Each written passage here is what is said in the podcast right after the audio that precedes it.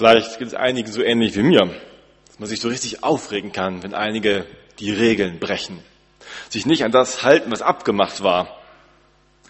Vielleicht einen so richtig enttäuschen und man sauer ist. Wollten Sie auch schon mal die Sachen hinschmeißen, einfach hinschmeißen und sagen, das war's, jetzt reicht es mir? Mose war damals stinksauer. Über 40 Tage war er oben auf dem Berg. Er war Gott begegnet.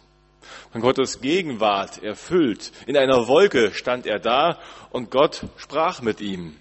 Gott gab ihm auf wundersame, geheimnisvolle Weise das Gesetz, Gebote für ein gutes Leben, wollte so einen Bund schließen mit seinem Volk. Und Mose durfte nun da stehen auf diesem Berg, Gott begegnen und Gesetzestafeln, die Tafel mit den Geboten entgegennehmen. Über 40 Tage. 40 Tage dieser Wolke und sechs Tage vorher. Wir können wahrscheinlich nur erahnen, was das für ein Gefühl für Mose gewesen sein muss, was das vielleicht bedeutsames war, was das für ein heiliger, erfüllter Moment war für Mose. Und dann war endlich alles fertig, alles gesagt von Gott. Und Mose wollte gerade den Berg hinuntergehen, sich auf den Rückweg machen. Da sagt Gott hinter ihm her, steig schnell hinunter. Dein Volk läuft ins Verderben. Noch bevor Mose dem Volk das Gesetz bringen konnte, haben sie es schon gebrochen. So stieg Mose eilig den Berg herab, um zu sehen, was passiert war. Die beiden schweren Steintafeln behielt er in der Hand und in den Armen und ging hinunter. Und dann irgendwann konnte er die Menschen sehen, sein Volk, unten am Fuße des Berges. Da waren sie und tanzten, tanzten wild um ein goldenes Stierbild herum, um ein Götterbild, das sie sich gebaut hatten. Mose war so wütend, so sauer, so enttäuscht, dass er vor lauter Wut die heiligen Steintafeln einfach zu Boden warf und sie waren zerbrochen. Vor lauter Zorn schmiss er, schmiss er alles hin. Gott selbst war auch zornig auf sein Volk. Und Mose war genauso zornig. Was sind das für Leute? Kann man die nicht mehr gerade alleine lassen? Ich habe gerade das Gesetz empfangen und schon ist alles gebrochen. Nun stand er da vor diesem großen Scherbenhaufen. Der Bund des Volkes mit Gott war gebrochen und die Steintafeln, die waren auch zerbrochen, weil er sie hingeschmissen hatte. Vielleicht kennen wir das auch. Momente, wo wir richtig zornig sind auf die anderen, alles hinschmeißen wollen, enttäuscht sind. Vielleicht bin ich erfüllt von einem Wochenende, wo ich besondere Begegnung hatte oder ein stille Wochenende oder von einem Buch, wo ich inspiriert wurde, von einem Gebet, von einer Begegnung und dann bin ich voller Aufbruchstimmung und komme wieder in die Gemeinde und merke, die anderen, die haben das so nicht miterlebt. Da ist alles noch ganz anders, da ist noch alles irgendwie so zerbrochen. Da sind die Sorgen, mit denen sie sich beschäftigen, um die sie sich immer drehen. Und ich will doch gerade was ganz anderes. Da sind sie mit ihren goldenen Stierbildern beschäftigt, eben den Götzen, um die Menschen heute so herumtanzen. Das Haus, der Sport, das Geld, die Kinder, was immer das sein kann. Oder da siehst du, wie die Menschen sich gegenseitig verletzen und wehgetan haben. Wie sie die Liebe untereinander eben nicht leben, wie Jesus sie vorgelebt und geboten hat. Da sind Streit und böse Worte. Da ist etwas zerbrochen untereinander bei den Menschen. Oder du erlebst es selbst so. Da hat jemand was bei dir kaputt gemacht, dich angegriffen, verletzt mit Worten, mit Taten, dich übergangen. Und du spürst, da ist etwas zerbrochen zwischen ihm und mir oder zwischen ihr und mir. Zerbrochen. So wie die beiden Steintafeln. Und vielleicht hast du dann so Momente, wo du sagst, jetzt möchte ich alles hinschmeißen. Dem Mitarbeiterteam, dem Hauskreis, der Gemeinde, dem Partner. Einfach sagen, das war's. Ich bin enttäuscht von dir, von euch. So wie Mose damals. So ähnlich ist es ihm wohl gegangen. Er ärgerte sich so sehr und schmiss vor lauter Wut die Tafeln einfach hin. Aber wir müssen doch entdecken, wir sind eben nicht Mose, wir waren nicht da oben auf dem Berg. Wir sind ja selbst welche von denen, die auch unten am Berg standen. Menschen unten am Berg, die nicht genug Geduld hatten, die selbst eben auch die Gebote gebrochen haben, die selbst nicht die Liebe hatten zum anderen, die etwas sehen wollen, so wie die Menschen damals das goldene Kalb dann hatten, um was zu sehen. So wollen wir manchmal auch was sehen, Erfolg sehen, an dem wir uns festhalten können, sehen, dass Gott was tut und haben keine Geduld mehr, so wie die Menschen da unten. Und dann brechen wir die Gebote.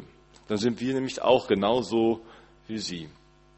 So erleben wir beides. Zum einen, dass wir vielleicht wie Mose etwas hinschmeißen wollen, enttäuscht sind von den anderen, uns ärgern über die anderen, was sie zerbrochen haben.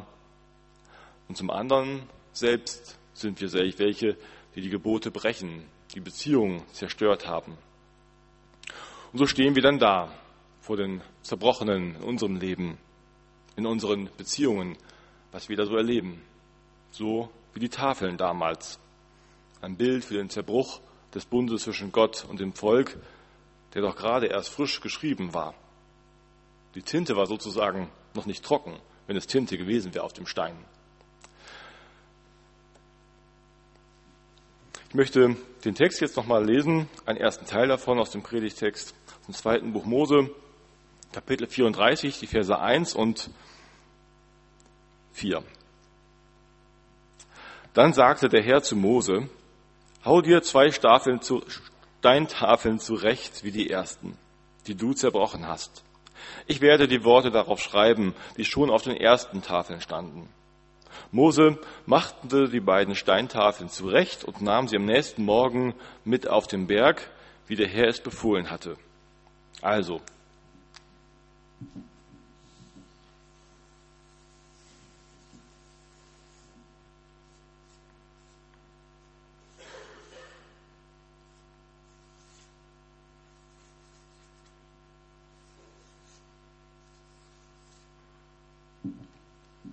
Mose ging wieder auf den Berg. Stell mir vor, wie Mose erstmal da saß, die Tafeln schlug. Steintafeln zu schlagen war ja nicht mal irgendwie ähm, Papier aus dem Copyshop holen oder irgendwo aus dem Laden. Steintafeln mussten mühsam gefertigt werden. Die ersten beiden Steintafeln hat Gott ihm so übergeben. Fertig. Da musste Mose gar nichts tun. Und jetzt sollte er die Tafeln selbst schlagen. Noch nicht beschreiben, aber schlagen. So war mühsame Arbeit gefordert. Mose saß da, Schlag für Schlag. Ich kann mir vorstellen, wie er Schweißperlen auf der Stirn hatte, wie er innerlich noch diesen Zorn nachspürte, den er hatte auf das Volk, wie sie das alles gebrochen hatten und ihn enttäuscht hatten. Ich kann mir vorstellen, wie er nachgedacht hat über all das. Schlag für Schlag. Zwischendrin war noch was passiert. Mose hatte schon mal mit Gott gesprochen, hat gebetet und Gott hat Mose sogar etwas zugesagt. Er hat Mose gesagt, Mose, in Ordnung. Ich lasse einen Engel vorangehen und ich räume den Weg frei für euch. Ihr könnt in das Land, was ich euch versprochen habe, hineinziehen. Ihr könnt das Land haben. Ich werde den Weg frei machen, der Engel wird mit euch sein, aber ich selbst, ich, Gott, werde nicht bei euch sein. Ihr werdet alleine sein in diesem Land. Ich gebe es euch aber ohne mich. Und damit war Mose nicht zufrieden. Das gelobte Land ohne Gott, das wollte er nicht. Das ist vielleicht so ähnlich, wie wenn ein Mann zu seiner Frau sagt, am Tag der Hochzeit, so, hier ist der Schlüssel fürs Haus, ich habe auch ein Konto angelegt, du bist gut versorgt, aber ich gehe jetzt. So war die Ehe eigentlich nicht gedacht. Und so hat Mose sich das mit Gott auch nicht gedacht. Oder es ist so ähnlich, wie wenn Eltern ihren Kindern jede Menge Spielzeug schenken, aber sagen, spielen tue ich nicht mit dir. Ich bin nicht für dich da. Du kriegst dies alles, aber ich, ich bin nicht da für dich. Ich spiele nicht mit dir, ich habe keine Zeit für dich, ich bin nicht gegenwärtig. Da merken wir, da ist irgendwas schräg. In unserer Gesellschaft ist es ja so, dass es immer weniger auf Beziehung angelegt ist und immer mehr auf Materialismus, auf Konsum. Aber Menschen, die vielleicht alles Wünschenswerte haben, alles Mögliche, das Neueste, das Beste, die sind trotzdem nicht unbedingt glücklich, wenn die Beziehungen nicht stimmen. Letzten Endes sind die Beziehungen im Leben etwas ganz Entscheidendes für unser Glück. So scheint manchmal äußerlich vielleicht alles in Ordnung. Da ist alles da, was man zum Leben braucht. Vielleicht auch äußerlich scheinbar in einer Ehe, in einer Familie, in einer Beziehung alles in Ordnung. Da steht das Essen pünktlich auf dem Tisch und dann geht es auch gemeinsam hinaus mal in den Gottesdienst und von außen sieht man nichts. Und doch ist innen drin vielleicht doch was da. Unvergebene Schuld, Beziehungen angebrochen oder vielleicht auch schon zerbrochen. Auf die Beziehung kommt es letztlich an nicht darauf, all das Äußerliche zu haben. Das erkennt Mose und darum sagt Mose, das kann es nicht sein, Gott. Ich möchte, dass du da bist. Ich glaube, viele Menschen hätten heute durchaus dieses Angebot angenommen. Super, Gott. Du gibst mir das Land, in dem Milch und Honig fließen. Was will ich mehr? Da geht's mir doch klasse. Das nehme ich. Ich nehme, was ich kriegen kann. Und so versuchen sich Menschen heute durchzuschlagen zu nehmen, was sie kriegen können, das Beste zu machen aus dem, was zu machen ist.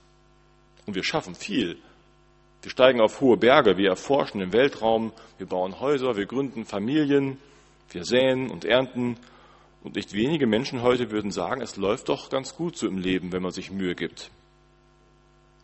Aber warum machen Menschen sich dann einen goldenen Stier? Warum tanzen Menschen um einen Stier herum oder um anderes, laufen dem Mammon hinterher, dem Geld oder anderem, anderen Religionen. Warum sind Menschen auf der Suche? Warum gibt es so viel Leid und Ungerechtigkeit? Weil irgendetwas doch scheinbar fehlt. Und was kommt eigentlich danach? Nach dem Leben im Land, wo Milch und Honig fließt. Das wäre so ähnliches wie das Schlaraffenland vielleicht. Das ist ja so ein neuzeitlicher Begriff mehr. Das Schlaraffenland, eine Art Paradies, wo man alles hat, aber dieses Paradies eben nicht mit Gott versehen ist. Ein Schlaraffenland, ein Land, wo wir konsumieren können, wo wir alles haben, was wir uns wünschen, aber da fehlt Gott. Das ist das moderne Paradies vielleicht, das Paradies ohne Gott. Aber das will Mose eben nicht. Mose sagt Gott, wir brauchen dich doch zu unserem Glück. Mose will mehr. Und so haut er diese Steine nun und ahnt vielleicht, jetzt beginnt wirklich nochmal eine zweite Chance. Wenn Gott mich nochmal hinaufbettet, diese Gebote nochmal schreiben möchte, da ist unsere neue Chance. Und Freude kommt in ihm auf zwischen all der Wut, die noch da ist vielleicht. Und vielleicht klingt die Wut allmählich auch um in Liebe zu seinem Volk und Freude für all das. So haut Mose die Steintafeln. Gott selbst nimmt ihn hinein in diesen neuen Anfang. Gott sagt nicht einfach, ich mache einen neuen Anfang, sondern er nimmt Mose mit hinein, der die Steintafeln so zerbrochen hatte, das Urteil über das Volk auch so gesprochen hatte für sich. Er nimmt Mose hinein in diesen neuen Anfang, in dem Mose diese Tafeln selbst verhauen und fertigen soll. So soll er vielleicht seine eigene Wut, seine eigene Enttäuschung auch aufarbeiten und selbst einen neuen Anfang machen mit seinem Volk. So müssen wir auch vielleicht dann einen neuen Anfang machen, sind von Gott gebeten, gefordert, mitzuwirken auf unsere Weise, da wo wir von anderen enttäuscht sind, wo wir wütend waren. So geht Mose also mit den Tafeln auf den Berg hinauf. Und dann ist er oben. Und kaum ist er da, da dauert es diesmal keine sechs Tage,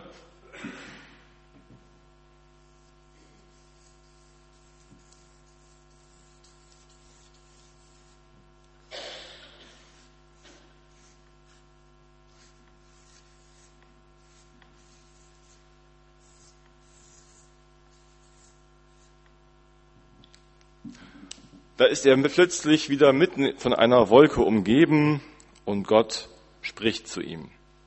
Ich lese weiter aus den Versen, Vers 5 bis 10. In einer Wolke kam der Herr auf den Berg herab, stellte sich neben Mose und rief seinen Namen aus. Er ging an Mose vorüber und rief, ich bin der Herr. Ich bin da, ist mein Name. Ich bin ein Gott voll Liebe und Erbarmen. Ich habe Geduld. Meine Güte und Treue sind grenzenlos. Ich erweise Güte über Tausende von Generationen hin. Ich vergebe Schuld, Verfehlung und Auflehnung. Aber ich lasse auch nicht alles ungestraft hingehen. Wenn sich jemand gegen mich wendet, dann bestrafe ich dafür noch seine Kinder und Enkel bis ins dritte und vierte Glied. Da warf sich Mose anbetend vor dem Herrn nieder. Mose sagte, Herr, wenn ich deine Gunst, wenn ich in deiner Gunst stehe, dann sei doch in unserer Mitte und zieh mit uns in das Land. Es ist ein widerspenstiges Volk, aber vergib uns unsere Schuld und unseren Gehorsam und nimm uns als dein Volk an. Darauf sagte der Herr, ich schließe einen Bund mit euch und werde vor euren Augen Wunder tun, wie sie noch niemand vollbracht hat unter allen Völkern der Erde. Das ganze Volk, in dessen Mitte du stehst, soll meine Taten sehen. Furcht und Staunen erregend werden die Wunder sein, die ich für euch tun will.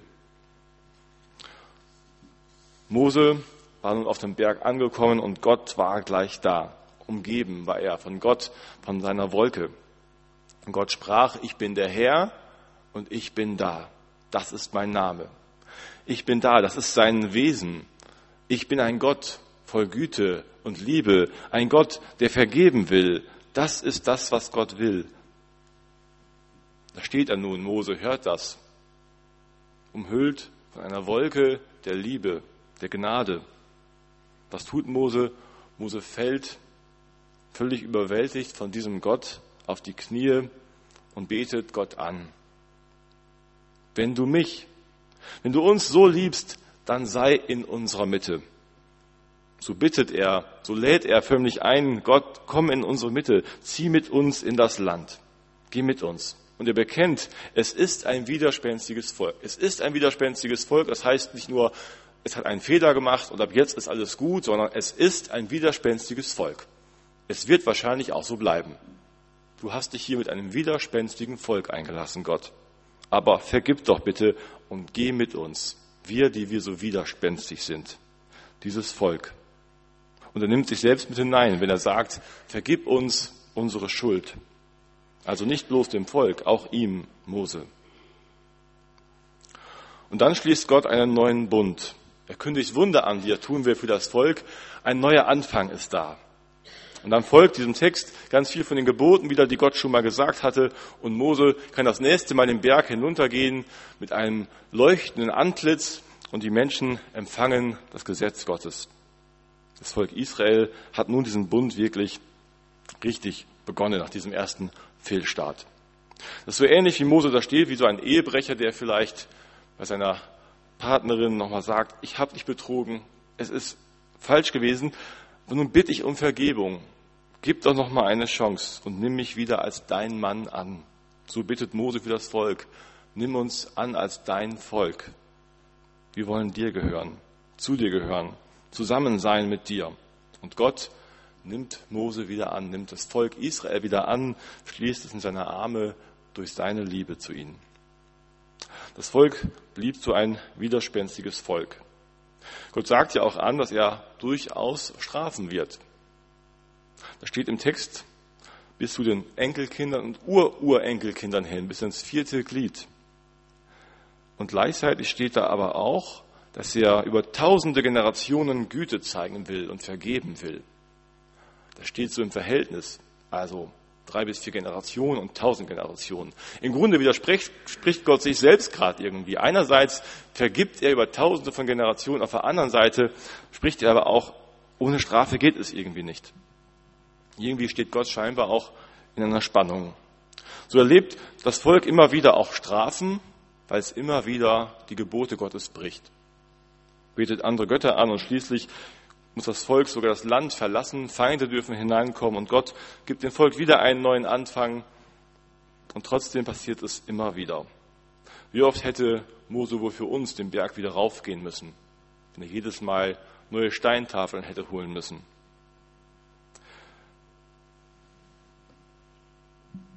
Bis ins dritte und vierte Glied spricht er hier, die Kinder und Kindeskinder. Gott hat ein ganz großes Wunder getan, wohl das größte Wunder von den Wundern, die da angekündigt waren. Nicht unsere Kinder müssen die Strafe auf sich nehmen, sondern er hat sein eigenes Kind geopfert. Seinen Sohn Jesus Christus hat er hingegeben und er hat alle Strafe für uns auf sich genommen. Das ist der neue Bund, der ganz neue Bund, den wir auch heute feiern im Abendmahl. Dass keiner mehr die Strafe auf sich nehmen muss, außer der, der die Strafe schon auf sich genommen hat. Das ist das ganz große Wunder, dass Gott Mensch wurde, die Schuld auf sich nahm in seinem Sohn Jesus, starb am Kreuz und auferstanden ist. Dass er uns in die Auferstehung mit hineinnimmt, in diese Hoffnung. Alles ist vergeben, alles wird gut. Gott verwirft uns nicht. Er fängt wieder neu an mit dir und mir. Er verlässt uns nicht, sondern spricht dir und mir zu, ich bin bei dir alle Tage. Amen. Wir wollen gemeinsam das nächste Lied singen.